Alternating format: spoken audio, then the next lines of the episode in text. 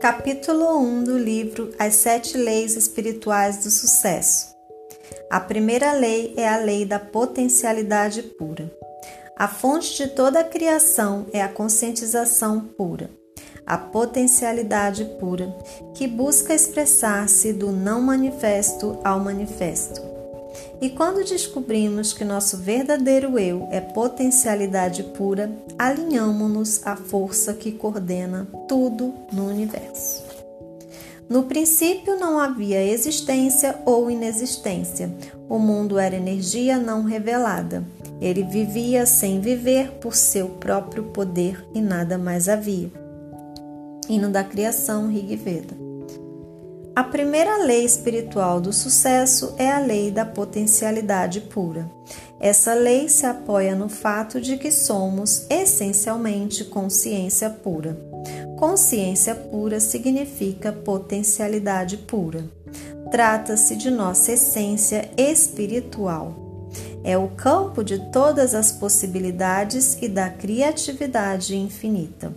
Ser infinito e ilimitado é pura satisfação. Outros atributos da conscientização são o conhecimento puro, o silêncio infinito, o equilíbrio perfeito, a invencibilidade, a simplicidade, a felicidade. Essa é a nossa natureza essencial, que é potencialidade pura. Quando você a descobre, quando sabe quem realmente é, encontra toda a sua potencialidade. É no conhecer-se que reside a capacidade de realização de todos os sonhos, porque você mesmo representa a possibilidade eterna, a imensurável potencialidade de tudo o que foi e poderá vir a ser. A lei da potencialidade pura também poderia ser chamada de lei da unidade, pois sob a diversidade infinita da vida encontra-se a unidade do espírito da pessoa. Não existe separação entre você e esse campo de energia. O campo da potencialidade pura é o próprio eu. E quanto mais você busca sua verdadeira natureza, o próprio eu, mais se aproxima do campo da potencialidade pura. Na experiência do eu, chamada autorreferência, nosso ponto de referência interior é o espírito e não aquilo que nos rodeia. Seu oposto é o objeto referência, cujo ponto de referência interior é o ego. Na experiência do objeto referência, deixamos-nos influenciar pelo que acontece fora de nossa natureza interior, por situações, circunstâncias, pessoas, coisas, Nesse estado, buscamos incessantemente a aprovação dos outros. Nossos pensamentos e comportamentos antecipam-se a toda resposta, porque fundamentam-se no medo. No objeto referência, nossa tendência é querer controlar as coisas, ter necessidade do poder externo. Todas essas situações, necessidade de aprovação, de poder externo, de controle das coisas, estão baseadas no medo. Esse tipo de força não é a da potencialidade pura, o poder do eu, o poder real. Se experimentamos o poder do eu, não há medo, não há compulsão para o controle, não há esforço para obter aprovação ou para conseguir o poder externo. No estado do objeto referência, o ego está em primeiro lugar, mas ele não expressa o que você é de verdade. O ego reflete apenas sua autoimagem, sua máscara social, o papel que você representa. E sua máscara social necessita de aprovação, de controle, de apoio no poder, porque vive com medo. Seu verdadeiro eu é seu espírito, sua alma. Está livre dessas necessidades, é imune à crítica. Não teme desafios, não se sente inferior a ninguém, mas também é humilde, não se sente superior porque reconhece que todas as pessoas representam o mesmo eu, o mesmo espírito com diferentes faces. Essa é a diferença essencial entre autorreferência e objeto-referência. Na autorreferência, você experimenta seu verdadeiro eu, que não teme desafios, respeita todas as pessoas e não se sente inferior a ninguém. O alto poder é, portanto, o verdadeiro poder. Já o poder assentado no objeto referência é um falso poder. Por estar fundamentado no ego, ele existe enquanto existiu o objeto de referência. Se você não tem muito dinheiro, ou um título, um cargo importante, presidente de um país, presidente de uma empresa, esse poder tão apreciado desaparecerá juntamente com o dinheiro, com o título, com o cargo. O poder baseado no ego, portanto, deixa de existir quando terminam essas situações, assim que desaparecem, seja o título, o cargo, o dinheiro, o poder também se esvai. O alto poder, no entanto, é permanente, porque está fundamentado no conhecimento do eu. Ele tem características próprias e atrai não só as coisas que você deseja, como as pessoas que possam lhe interessar. Magnetiza as pessoas, as situações e as circunstâncias que alimentam seu sonho, apoiando-se nas leis naturais. É também o suporte da divindade que se encontra num ser em estado de graça. Esse poder é tão intenso que você encontra prazer em se ligar às pessoas e elas a você. É o poder do vínculo originado do amor verdadeiro. Como é possível aplicar a lei da potencialidade pura, o campo de todas as possibilidades em nossa vida rotineira? Se você deseja desfrutar os benefícios do campo da potencialidade pura, se quer fazer pleno uso da criatividade que é inerente à consciência pura, precisará ter acesso a ela. Uma forma de conseguir isso é se entregar diariamente a momentos de silêncio, praticar a meditação, evitar julgamentos, viver em contato com a natureza é outra maneira de ter sucesso de ter acesso às qualidades inerentes a esse campo, a infinita criatividade, a liberdade, a felicidade. Praticar o silêncio significa assumir o compromisso de reservar uma certa quantidade de tempo para simplesmente ser. Experimentar o silêncio representa afastar-se periodicamente da atividade da fala e também da atividade como assistir à televisão, ouvir um rádio, ler um livro. Se você nunca se entregar à experiência do silêncio, estará provocando turbulência em seu diálogo interior.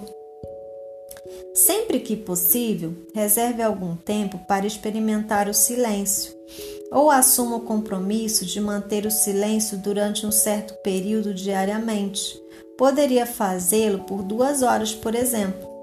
Se isso lhe parecer muito, faça por uma hora apenas, mas tente sempre aumentar esse tempo, experimentar o silêncio por um tempo cada vez maior, um dia inteiro, dois dias, uma semana.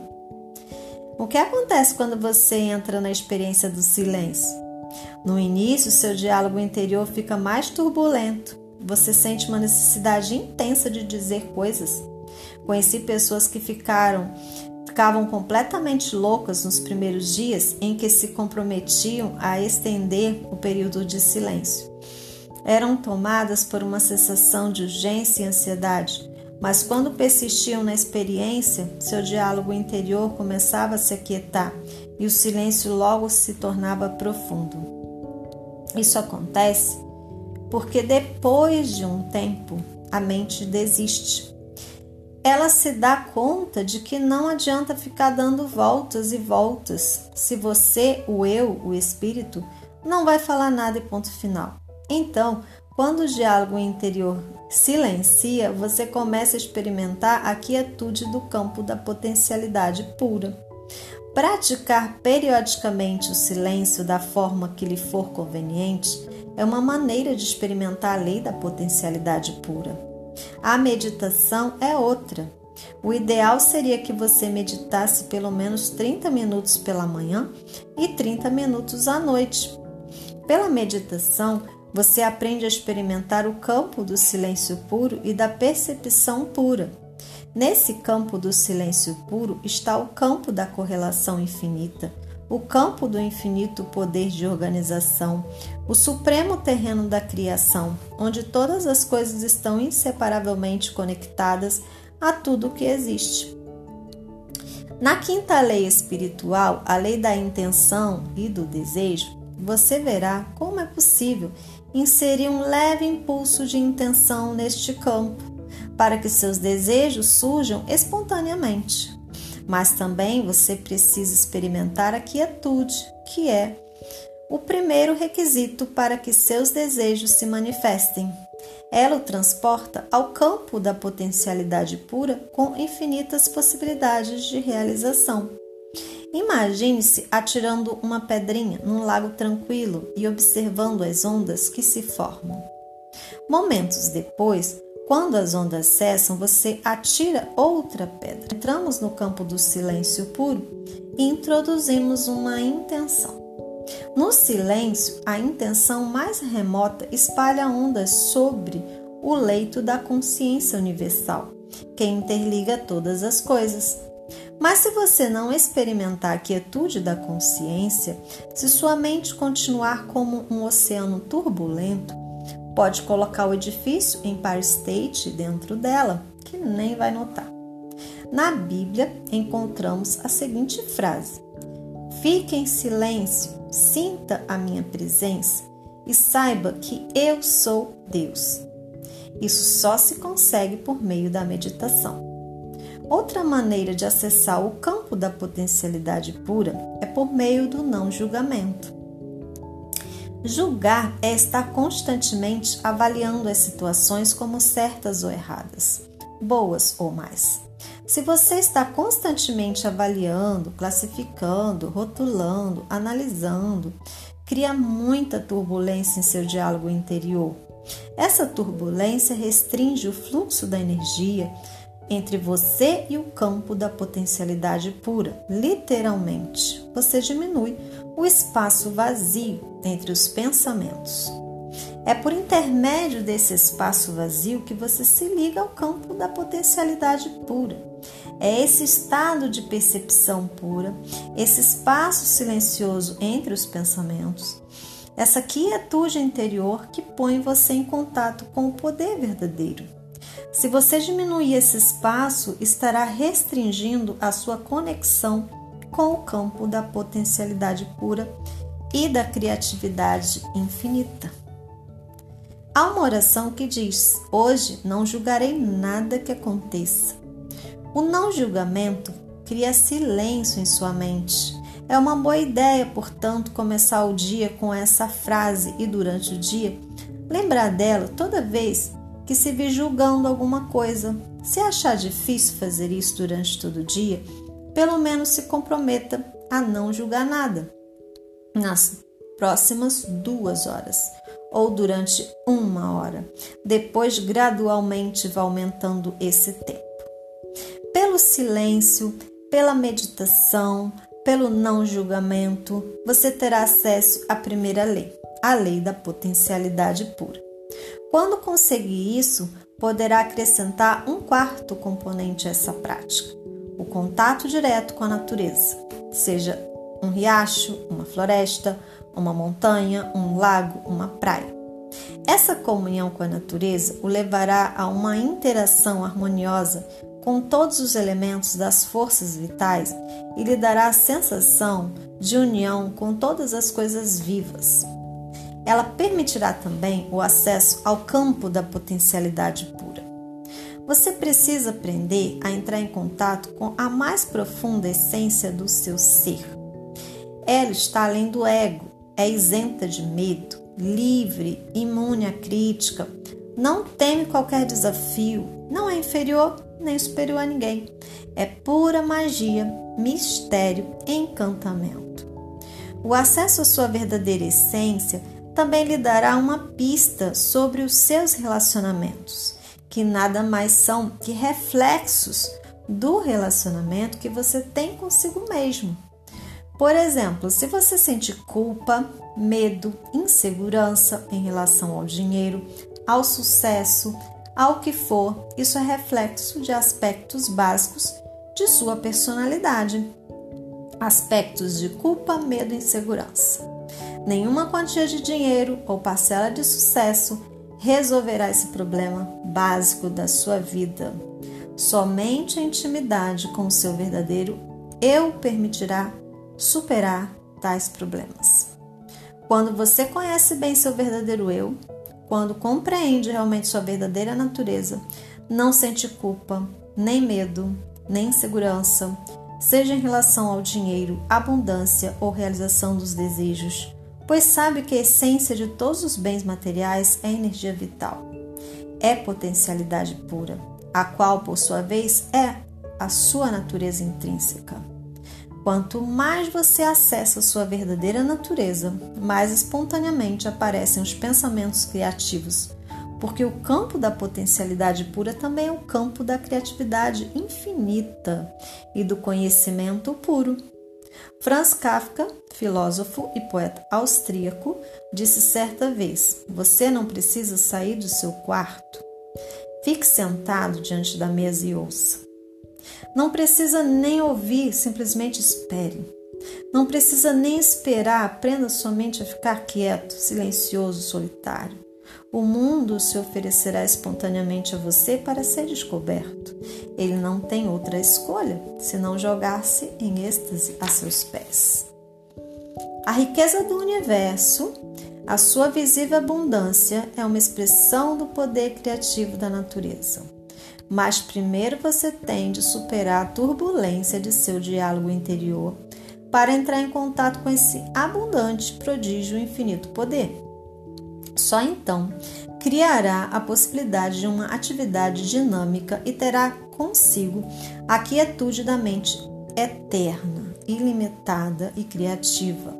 Essa requintada combinação de mente silenciosa, ilimitada e infinita com a mente dinâmica limitada individual, estabelece um equilíbrio perfeito entre quieto e movimentos simultâneos, o equilíbrio criador de tudo o que você quiser.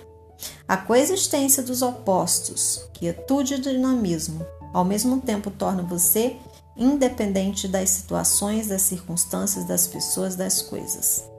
Quando você compreende essa requintada coexistência entre alinhamento com o mundo da energia, o caldo quântico, a substância imaterial, que é a fonte do mundo material. O mundo da energia é fluente, dinâmico, elástico, mutável, eterno movimento.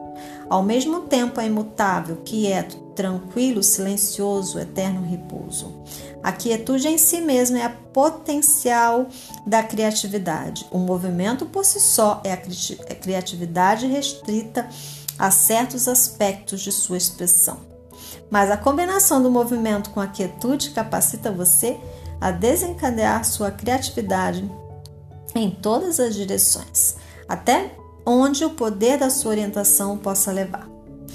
Se a quietude acompanha sempre o movimento e a atividade, seja qual for a direção que você seguir, o movimento caótico ao seu redor não poderá impedir seu acesso ao reservatório da criatividade, ao campo da potencialidade pura. Aplicação da lei da potencialidade pura. Você pode pôr a lei da potencialidade pura em ação, assumindo o compromisso de dar os seguintes passos. 1. Um, entrar em contato com o campo da potencialidade pura, reservando um momento do dia para ficar em silêncio, para apenas ser.